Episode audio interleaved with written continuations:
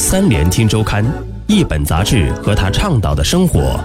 三联生活周刊携手喜马拉雅，倾力奉献。欢迎收听三联生活周刊，本节目由三联生活周刊和喜马拉雅联合制作播出。本期我们要分享的文章：摇号买房的城市会越来越多吗？摇号买房的城市越来越多，说明房地产调控长效机制的建立依然任重道远。文章主笔谢九。近期，深圳市的一个楼盘开盘，将摇号买房行为推向了高潮。按照规定，具备资格的购房者需要先缴纳五百万元的诚意金，然后才可以参与摇号。开发商推出了一百六十七套住房，一共有六百六十六人缴纳了诚意金，中签率为百分之二十五。由于深圳市此次摇号买房设置了五百万元诚意金的高门槛，百分之二十五的中签率和其他城市相比，已经算得上高水平。成都刚刚推出了一个一千多套住房的楼盘，高达六万多人参与摇号，预计最终中签率将不足百分之二。国内最早实施摇号买房的城市是上海。二零一七年七月，上海市住建委发布。关于贯彻商品住房项目销售采取公证摇号排序有关问题的实施意见，暂定在本市加强房地产市场调控期间，商品住房项目开盘销售应采取公证摇号排序，按序购房。这也就意味着，在上海市销售的所有新房都必须通过公证摇号的方式购买。继上海之后，成都、南京、杭州、武汉、长沙等城市陆续实施摇号买房。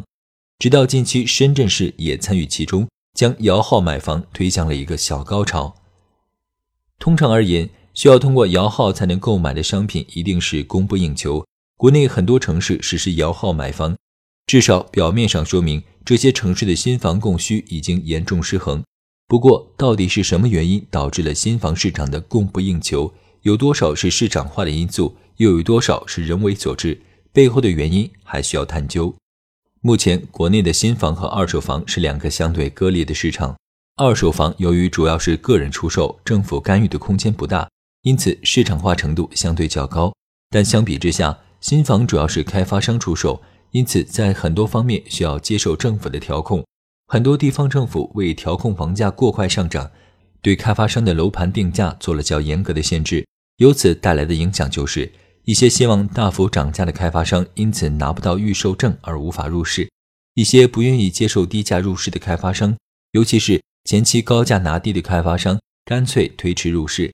因此造成新房市场的供应量减少，新房市场的供需矛盾由此诞生。从购房者的角度来看，由于新房市场被政府限价，新房价格普遍比周边二手房价格便宜一大截。新房和二手房价格出现严重倒挂，因此，如果能购买到一套新房，相当于政府馈赠的变相大幅打折，几乎是一种无风险套利。很多人原本没有住房需求，甚至根本没有投资住房的考虑，但在这种无风险套利的机会面前，大量此前原本不会进入楼市的人也开始参与摇号购房。任何一种摇号行为可能都会带来类似的效应，比如实施多年的买车摇号。很多原本没有购车需求的人也会加入到摇号大军之中，反过来增加了摇号中签的难度。而对于有巨大套利空间的买房摇号更是如此。所以，新房的限价行为在供需两端都产生了影响，一方面抑制了供给，一方面刺激了需求，自然也就会带来供需的严重失衡。在供需不平衡的背景下，新房销售也给开发商和中介机构提供了很多暗箱操作的机会，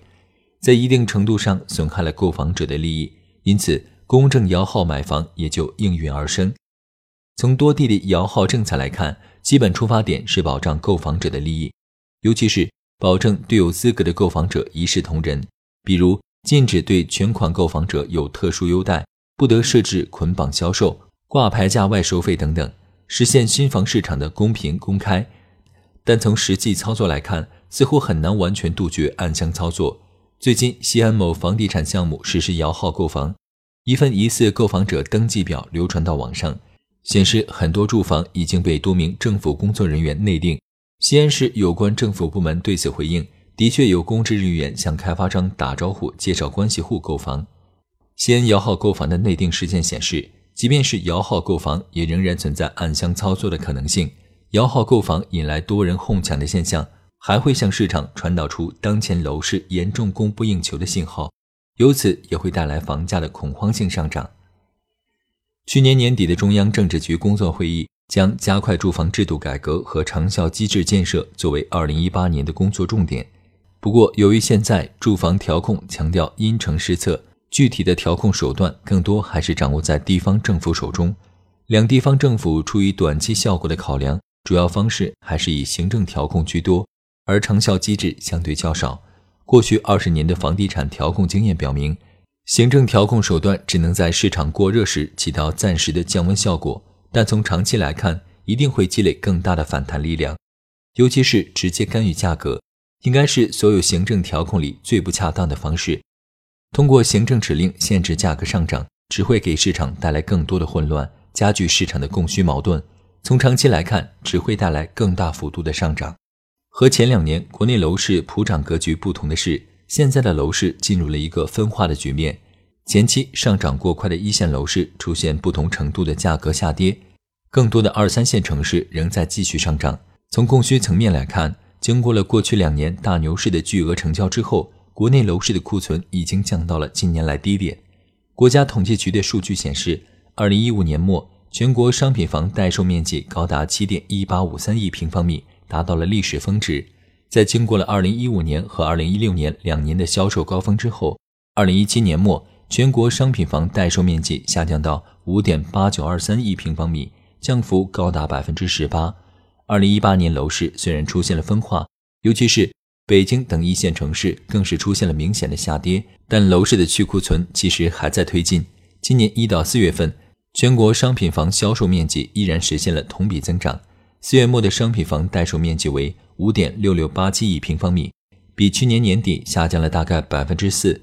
从供给的角度来看，一旦库存继续下降到一定水平，而前期被压制的需求积累的越来越多，将来某个时期就会可能再度产生供给无法满足需求的矛盾，带来楼市的新一轮上涨。对于一个城市的住房供给量，二手房的供给相对平稳。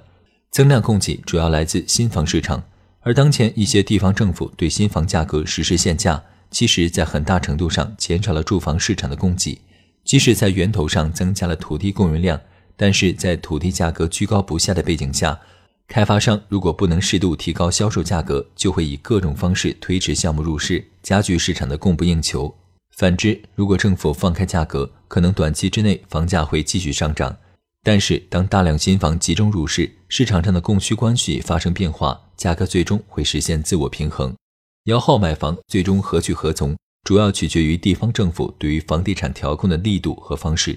如果政府依然将房地产市场的价格作为直接调控目标，那么新房和二手房市场的倒挂就将长期存在，新房市场的供需矛盾难以消除，摇号买房也就将继续存在，甚至会在更多的城市得到效仿。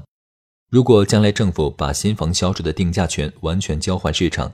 新房和二手房之间不再有明显的倒挂和套利空间，开发商有足够的积极性推动楼盘入市，而不是捂盘惜售，新房市场的供应量将大大增加。而从购房者来看，新房定价市场化之后，套利空间消失，投资性需求将会被挤出，剩下的都是刚需，需求则也会大幅萎缩，由此供需双方将会形成良性平衡。摇号买房也就不再有存在的必要。